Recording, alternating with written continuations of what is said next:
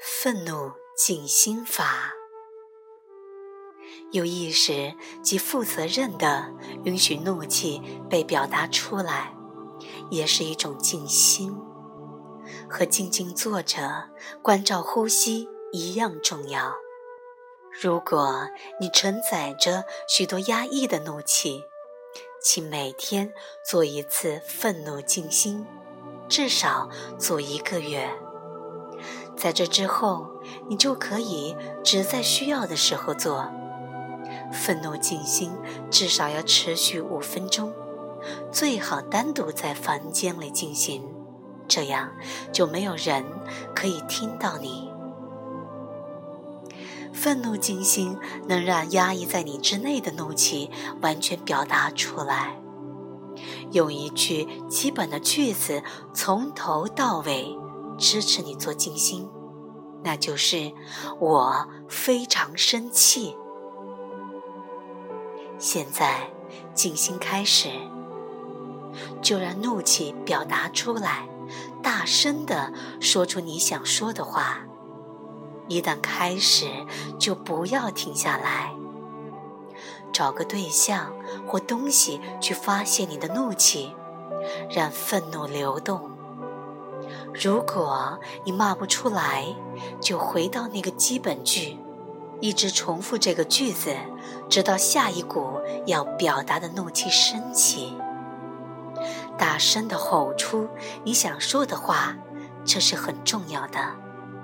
这样你才能听见到底愤怒在表达什么。这样有助于在愤怒流过你的时候，你与愤怒带来的故事保持距离，一直处于当下。这不是宣泄，也不是试图除掉怒气，你把怒气存在和表达的权利还给他。你必须敲对音符。找对音调，并且有完美的面部表情去表达。如果你愿意，你可以紧握双拳，在必要时还可以去打枕头和垫子。夸大你的愤怒会很有帮助。怒气是不讲道理的，它要诅咒、谩骂、责怪，甚至杀戮。允许他这么做。用手榴弹炸飞你的爸妈，把你的老板丢到鳄鱼池内，发挥你的创意，尽情去报复吧。愤怒静心是一种对怒气的庆祝。如果这样过了一会儿，你开始笑了起来，那你就完美的表达了怒气。怒气是蛮横无理的。你不用太严肃地去看待它，只是将它表达出来，享受它，有玩乐的方式，让它从你的内在爆发，一直持续到你觉得它完成了。你对怒气负责任的表达，会让你得到自由。当我鼓励你去表达愤怒或暴怒时，我相信你会以负责的态度去做。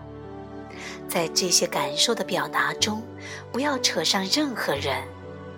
你的怒气不是别人的错，因为没有人可以让你生气。你会生气，是因为你内在积聚了压抑已久的愤怒。你必须为此来负起责任。事实上，那些惹你生气的人是你的朋友，他们为你带来释放一些压抑怒气的机会。你甚至应该感谢他们才对。